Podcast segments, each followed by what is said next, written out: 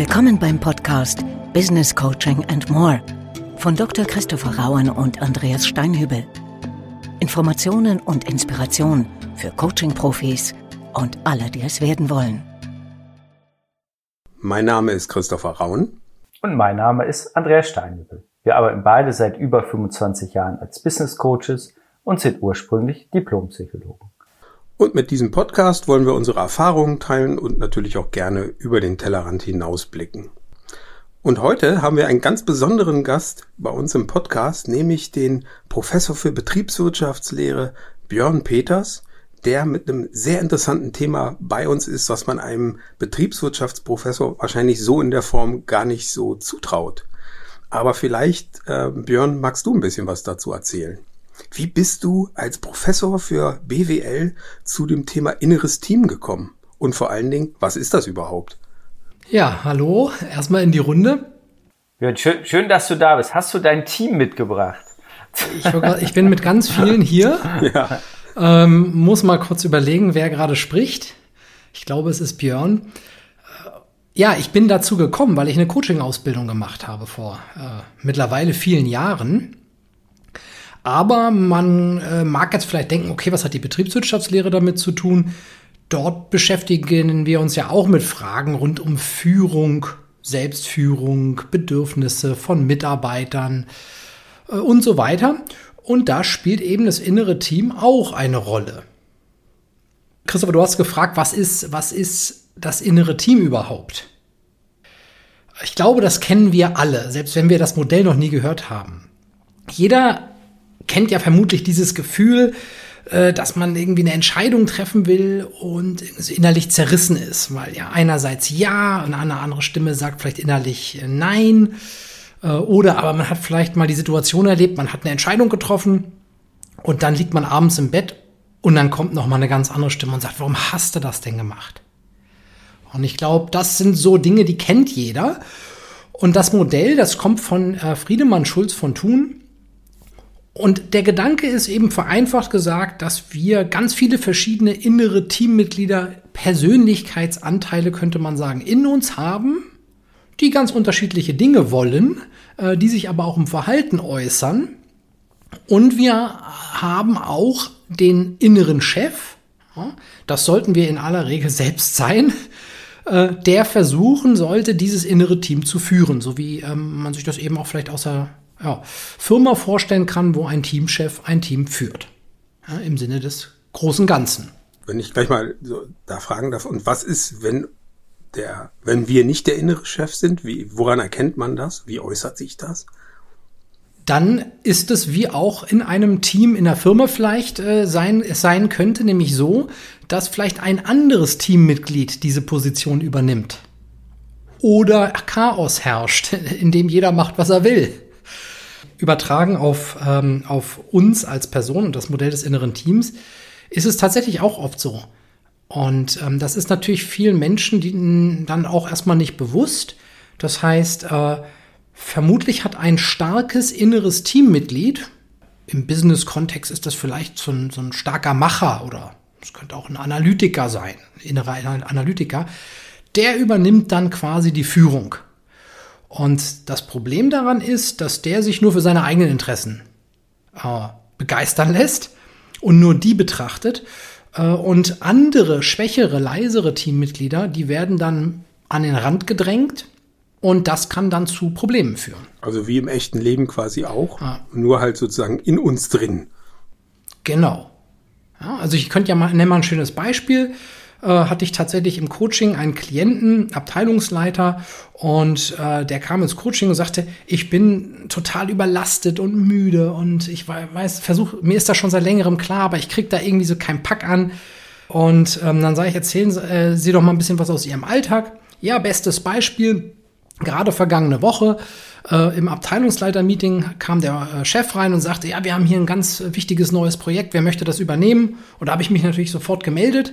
Und ähm, ja, abends im Bett lag ich dann und dachte, Mann, was machst du denn da? Du bist doch schon bis, bis oben hin mit Arbeit voll und du wolltest dich doch mal ein bisschen mehr der Familie widmen und deiner eigenen Gesundheit und so weiter.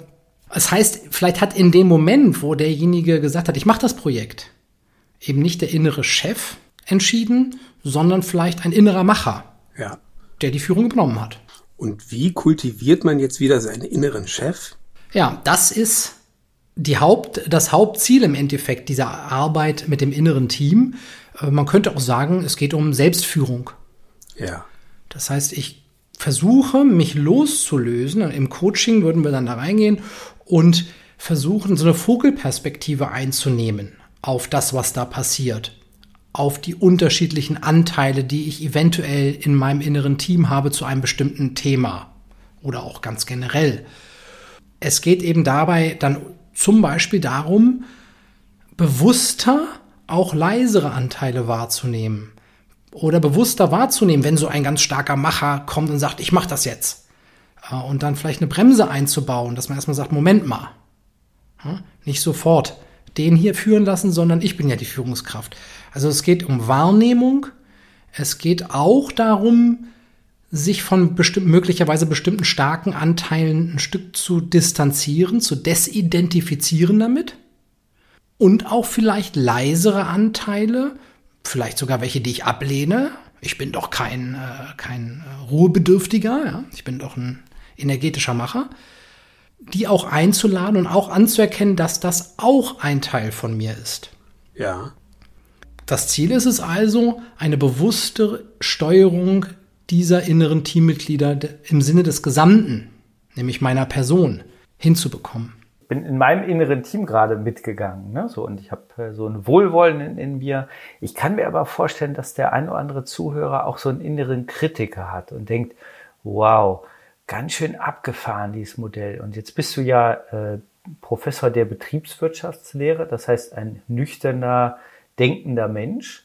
Magst du noch mal, also tatsächlich so vielleicht so eine persönliche Bezugsgröße wählen. Also was hat dich an dem Modell persönlich auch fasziniert? Äh, und vielleicht gibt es auch was, wo du sagst, ah, so äh, habe ich das für mich selbst nutzen können, weil du dich ja sehr viel mit wirklich unternehmerischer Entwicklung, organisationaler Entwicklung, äh, Führung äh, aus, aus einer sehr fachlich-sachlichen Ebene auch jahrelang beschäftigt hast. Mhm. Also erstmal, Andreas, ich glaube, jeder von uns kennt diesen inneren Kritiker, den du gerade angesprochen hast, ne? Äh, der mit uns selber redet und uns kritisiert. Äh, den kenne ich natürlich auch. Ich habe das selber erlebt, dieses Instrument des inneren Teams, indem ich als Klient mich mit diesem Instrument habe coachen lassen. Und ich trug schon lange ein Thema mit mir rum, was ich einfach nicht klären konnte. Da ging es um so Karriereentscheidungen. Und als ich selber in dieser Klientenposition war, da ergaben sich, da taten sich für mich dann halt neue Welten auf. Und ich hatte endlich ein Verständnis dafür, was da passiert und damit dann auch ein Pack anbekommen. Und deswegen habe ich quasi diese Methode an mir selbst erlebt und äh, bin seither halt ähm, begeistert davon. Natürlich kann man das dann auch übertragen in alle möglichen äh, Bereiche, auch der, der Betriebswirtschaftslehre, zum Beispiel zum Thema Führung kann das zum Beispiel einsetzen, wenn ein Chef äh, oder ein Vorgesetzter ähm, vielleicht genervt ist von einem Mitarbeiter. Dann kann man gucken, warum nervt der dich da eigentlich? Ne? Gibt es da vielleicht einen bestimmten inneren Anteil, der da besonders genervt ist von? Aber gibt es vielleicht auch einen anderen Anteil, den du vielleicht ablehnst, mit dem man Verständnis für diesen Mitarbeiter aufbringen kann? Äh, oder ich bin eine, äh, äh, eine Führungskraft und wenn ich in, in kritisiert werde, dann ja, explodiere ich immer oder gehe in den Gegenangriff. Dann kann ich auch mit dem inneren Team mal reingucken, wer reagiert da eigentlich so und warum. Äh, und gäbe es eventuell noch andere innere Teammitglieder, die in dieser Situation auch nutzenstiftend sein können, ne, anstatt gleich vielleicht auszurasten. Und somit ist das innere Team eigentlich eine Methode, mit der ich ein, mein, mein, mein Verhaltensspektrum erweitern kann. Und das ist ja etwas, was ich in der heutigen Zeit als Kernkompetenz auch im privaten, aber insbesondere auch im äh, beruflichen Kontext sehe. Das klingt natürlich stark nach so einem Universaltool, ne? Also was du so beschrieben hast, klingt ja so, das kann man eigentlich überall einsetzen. Erlebst du das auch so oder gibt es bestimmte Themen, wo du sagst, nee, da würde ich eher abraten, mit dem inneren Team zu arbeiten? Ja, also ich glaube, es ist schon ein Instrument, was breit einsetzbar ist. Ähm, aber es ist eben ein Instrument, was in allererster Linie erstmal in mich selbst reinguckt. Ähm, natürlich kann ich es dann auch nutzen, wenn ich beispielsweise mir eine gesamte Organisation und so systemische ähm, Themen angucken möchte, dann kann ich das, kann ich damit natürlich gucken, was macht diesen, was macht das mit mir? Ja, aber wenn ich bei einem systemischen ähm, Bereich unterwegs bin, also zum Beispiel gucken kann, wie, was für eine Dynamik habe ich in unserem, in unserem Unternehmen, äh, dann würde ich eher erstmal mit anderen Methoden kommen. Ähm, also und gleichzeitig ist es auch ein Instrument, was auch in die Tiefe geht, was sehr emotional äh, sein kann. Äh, und insofern wäre es auch etwas, was ich im Coaching-Prozess eher später einsetzen würde, als jetzt direkt in einer ersten Sitzung. Und es muss auch natürlich zum Klienten passen. Nicht jeder fühlt sich mit diesem Instrument, mit dem Gedanken von unterschiedlichen inneren Teammitgliedern wohl. Ja, verständlich. Ne? Also kann mir das gut vorstellen, dass das sicherlich bei dem einen oder anderen eher so eine esoterische Anmutung, zumindest im ersten Moment halt erzeugt. Und wir wollen ja auch hier den Podcast nutzen, um aufzuklären, ähm, wie man sowas seriös anwenden kann und dass es natürlich auch eine seriöse Anwendung für diese Methodik halt gibt. Weil letzten Endes sind ja diese inneren Teamplayer, wie du sie nennst, ja so, ja, Anteile von uns, die man auch letztendlich sogar hirnphysiologisch in verschiedenen Netzwerken sozusagen im Gehirn verorten kann und die halt ja entsprechende Rollen, entsprechende Funktionen halt einnehmen.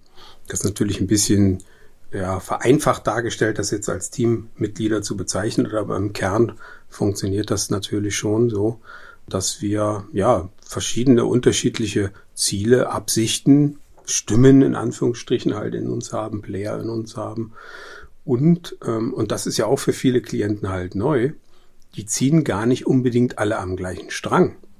Mhm.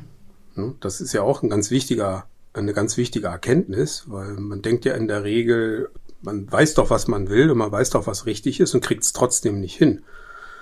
Und häufig liegt ja der Grund daran, ähm, dass nur ein Teil vielleicht dann eine Klarheit hat, in welche Richtung es geht und es da noch ein paar andere Teile gibt, die aber ganz andere Ziele verfolgen. Und im Außen zeigt sich das dann so, dass jemand nicht gut ist im Entscheiden ähm, oder glaubt, er hätte eine Klarheit und kriegt es dann trotzdem nicht hin, zu einer klaren Entscheidung, zu einer klaren Aussage dann letzten Endes zu kommen. Und das persönlich finde ich auch ganz faszinierend an dem Modell, weil es hilft uns, auch manchmal diese innere Zerrissenheit, von der du auch am Anfang gesprochen hast, ein bisschen besser zu verstehen und zeigt uns gleichzeitig einen Weg auf, wie wir lernen können, damit konstruktiv halt umzugehen, um halt auch eine Lösung zu finden.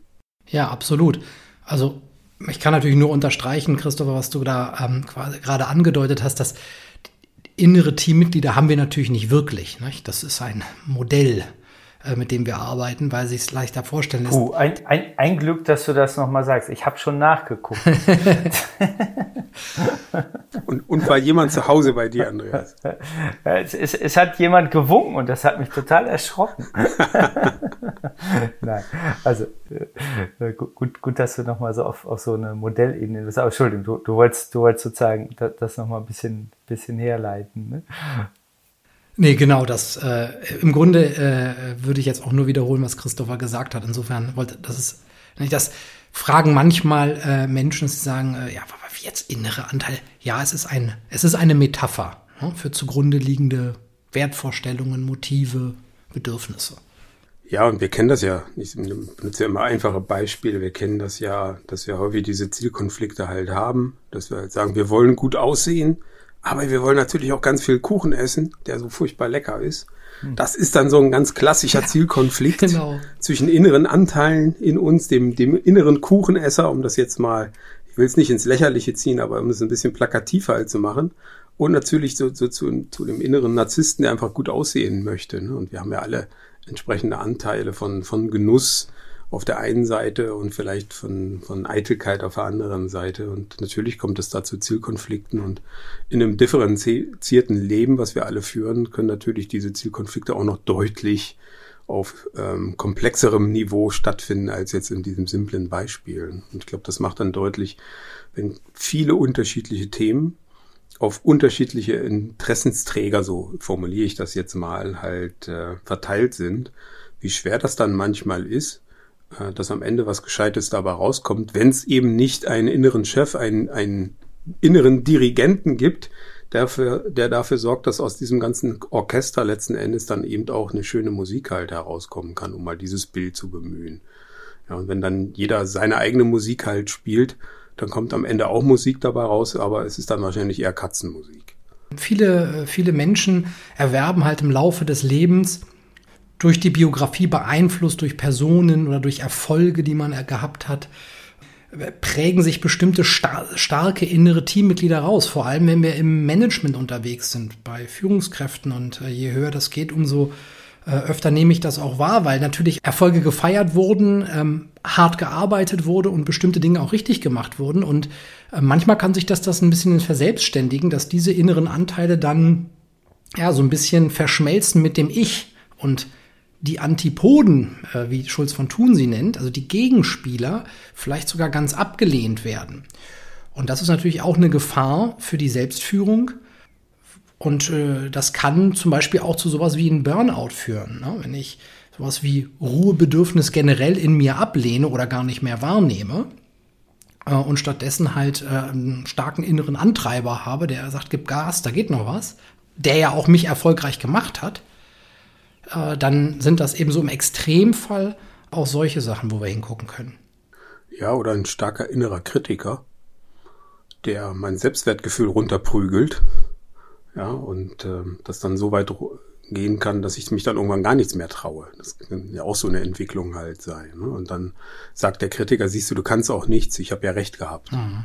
Ähm, und dann entstehen auch so sich selbst aufrechterhaltende Kreisläufe und Prophezeiungen innen drin, die dann eben auch so eine Entwicklung eines Menschen behindern können, im schlimmsten Fall sogar eine negative Entwicklung ja. ähm, begünstigen können. Und wie das immer so ist, wenn es negative Spiralen nach unten gibt, dann gibt es natürlich auch eine positive Spirale nach oben. Und ich glaube, dass der erste Schritt darin besteht, genau diese inneren Prozesse zumindest ein Stück weit besser zu verstehen, was man da letzten Endes ja mit sich selbst macht. Das macht ja keiner von außen mit einem.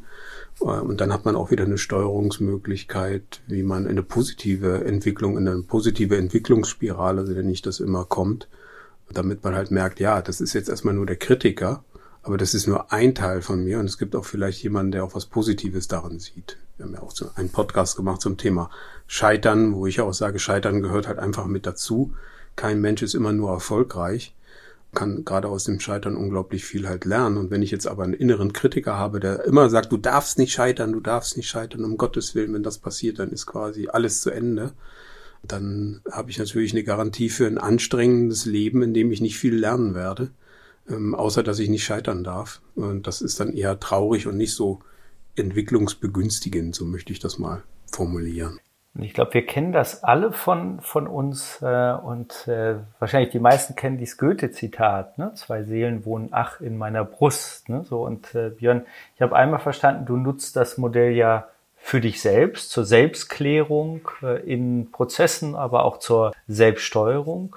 Äh, und ich mag so eine kleine eigene Erfahrung nochmal mit reingeben, weil ich äh, mit dem Bild der Fußballmannschaft tatsächlich ganz gut umgehen kann. Und das zeigt ja auch, jeder hat andere Bezugspunkte zu dem Modell des inneren äh, Teams. Also mir hilft zum Beispiel zu überlegen, wer ist jetzt gerade im Sturm, wer muss vielleicht auch jetzt mal ein Tor schießen, wer muss behütend in der Verteidigung stehen, wer spielt vielleicht auch jetzt nicht auf dem Platz, sondern sitzt in der Trainerloge. Also da können wir natürlich mit unterschiedlichen Modellen äh, und Bildern auch arbeiten.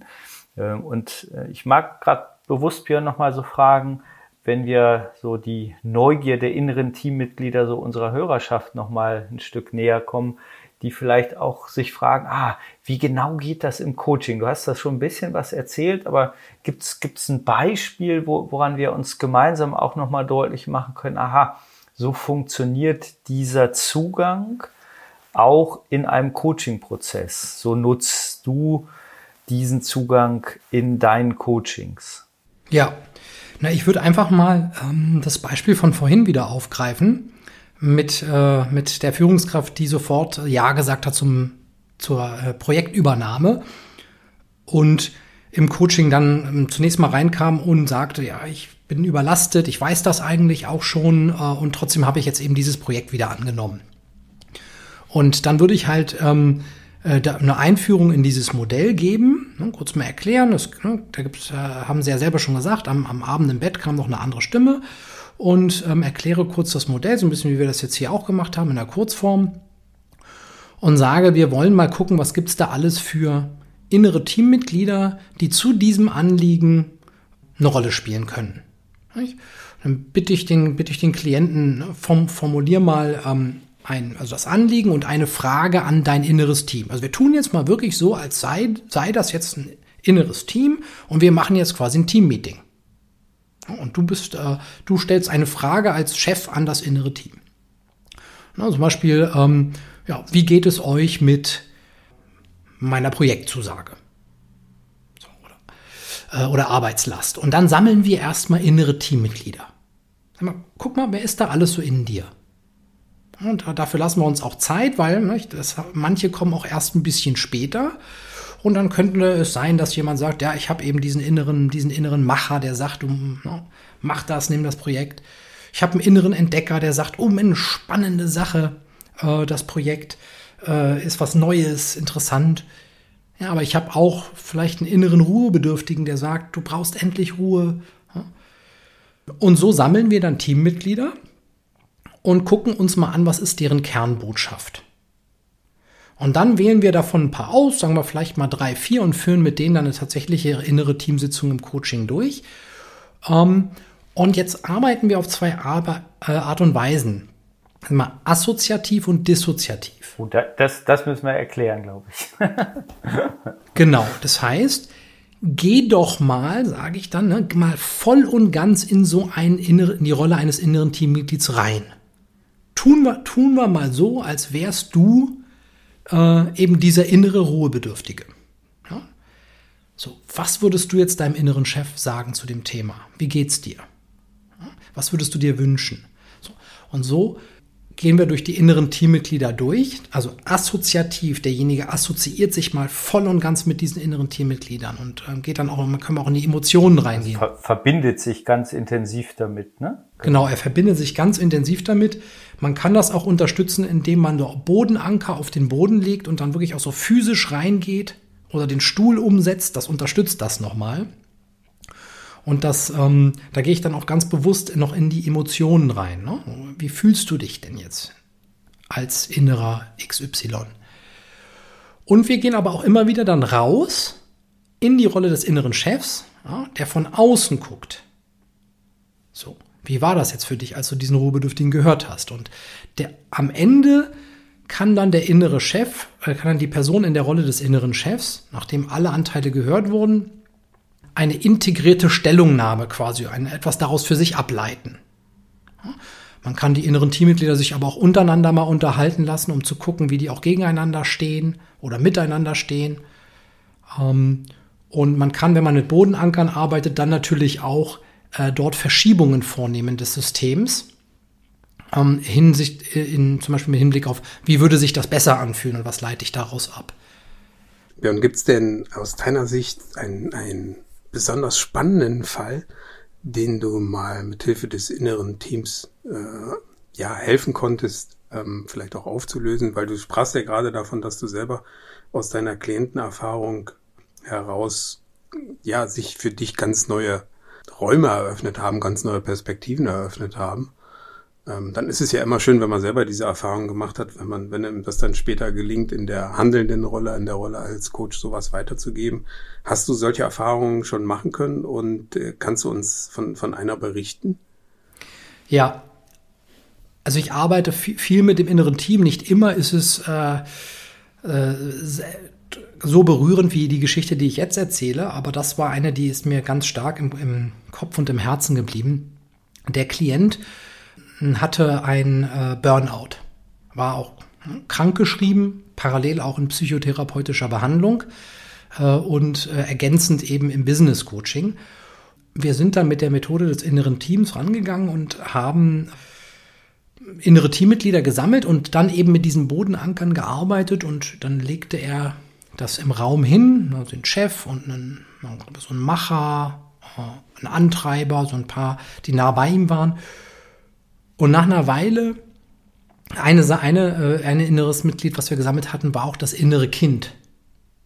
Und als er das dann legen sollte, stockte er erst, ging dann bis ans ganz andere Ende des Raumes, legte die Karte dahin und da sah ich auch, er, er schluckte dann auch schon, sagte, so, naja, eigentlich würde ich das noch weiter weglegen, weil ich sehe das schon gar nicht mehr.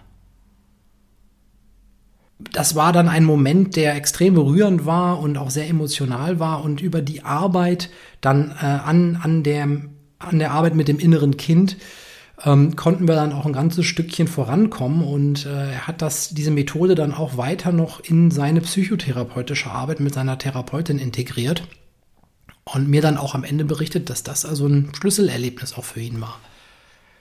Das ist dann natürlich schön. Ja, vor allen Dingen, wenn es den Menschen helfen kann und sie nicht noch weiter runterzieht oder destabilisiert. Ne? Genau. Ein sehr, sehr bewegendes Beispiel. Ne? Wobei wir natürlich auch mal ein bisschen aufpassen müssen, ne? dass wir nicht äh, hier zum Ersatztherapeuten mutieren. Das ist mir auch immer nochmal wichtig zu äh, genau. betonen. Das ist immer eine Individualentscheidung ob man mit Menschen, die auch parallel in der Psychotherapie sind, noch im Coaching arbeiten kann oder ob das eine Überforderung darstellt. Oder glücklicherweise, wie in deinem Fall, ähm, dass es sogar eine Bereicherung halt darstellen kann für die Therapie. Das ist ja auch nicht ausgeschlossen. Nichtsdestotrotz muss man immer sagen, Coaching ist keine Therapie, kann auch keine solche ersetzen. Und den Eindruck wollen wir hier natürlich auch nicht erwecken, aber es ist natürlich schön, wenn man auch mit nur in Anführungsstrichen mit Coaching-Methoden Menschen so erreichen kann, und sie sich letzten Endes selbst erreichen können, ähm, dass wirklich so eine gute, nachhaltige Veränderung dann angestoßen werden kann. Das unterstreiche ich komplett. Das ist für mich dann auch in so einem Fall ähm, eine Grundvoraussetzung, dass jemand noch in psychotherapeutischer Behandlung parallel ist. Ich bin ja auch nicht äh, da vom Fach. Insofern ist das noch umso wichtiger.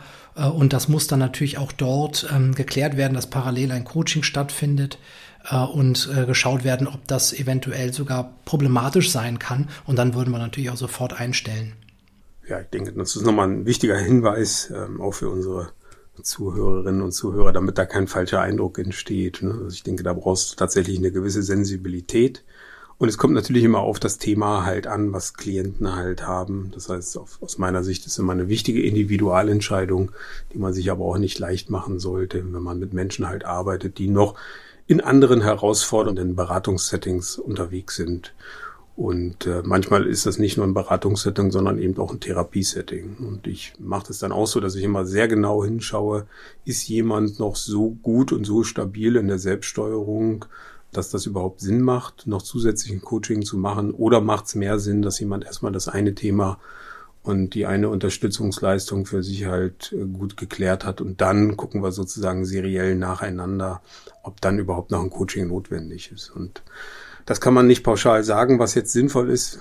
Pauschal sagen kann man immer nur, dass es wichtig ist, da genau halt hinzuschauen und im Zweifelsfall halt lieber konservativ zu sein, also lieber nicht zu machen, als zu viel zu machen, um Menschen eben auch nicht ähm, aus Versehen und aus guter Absicht heraus zu überfordern. Ja, und ich teile das sehr. Also ich glaube, wir, wir merken jetzt so über das, äh, über den Ansatz kommt nochmal so eine Klarstellung, auch eine Grenzziehung. Äh, ich glaube, wir haben alle ein Gespür davon bekommen, wie wirkmächtig so ein Zugang sein kann, sowohl in der Steuerung von sich selbst, in der Unterstützung von Klientinnen und Klienten. Björn, was, was würdest du ähm, gerne so als Fazit, vielleicht als Hinweis, zusammenfassende Art nochmal mitgeben äh, und welches Teammitglied möchtest du sprechen lassen? ähm, also ich lasse jetzt mal zwei Mitglieder sprechen. Ähm, äh, das eine ist der äh, Informationsbewusste, der muss noch eine Information loswerden oder einen Gedanken mitgeben. Der Lehrer, das ist der Lehrer, der innere Lehrer. Sehr schön. Ähm, der sagt, wenn ihr Lust habt, Sie Lust haben da drauf, ne, auf diese Methode, und das hat äh, jetzt ein bisschen äh, Lust darauf gemacht, dann wäre ein erster Schritt, den ich äh, gerne empfehle, ist einfach mal so im Alltag darauf zu achten, was, was kommen so für unterschiedliche Stimmanteile in mir hoch. Ja, wer spricht denn da gerade in einer bestimmten Situation? Äh, und damit mal so ein bisschen die Aufmerksamkeit trainieren. Das ist eigentlich ein erster guter Schritt, um damit zu arbeiten. Und die andere innere Stimme, die jetzt auch gerade sprechen will, ist tatsächlich bei mir auch so ein kleiner Junge, ja, der einfach irgendwie Lust hat ähm, und irgendwie gerade freudvoll Lust äh, hat an dem Gespräch mit euch und äh, am liebsten weitermachen würde. Und äh, wenn er nicht, wenn er nicht die Uhr sehen würde, die signalisiert, ist es bald vorbei. Ja, ich, ich sag schon mal wirklich ganz, ganz herzlichen äh, Dank so für, für die kleine Reise nach innen, nach, nach außen. Ja, erstmal von meiner Seite aus natürlich auch vielen Dank, Björn, für diese schönen Einblicke. Danke, dass du dabei warst. Danke euch, dass ich da sein konnte. Gerne. Sagen wir für heute auch wieder Tschüss und auf Wiederhören und freuen uns natürlich über alle, die unseren Kanal hier abonnieren. Viel Spaß mit all den inneren Anteilen und eine gute Zeit. Tschüss. Tschüss. Tschüss. Sie hörten den Podcast Business Coaching and More. Wenn es Ihnen gefallen hat und Sie die kommende Ausgabe nicht versäumen möchten, abonnieren Sie bitte den Podcast. Auf Wiederhören.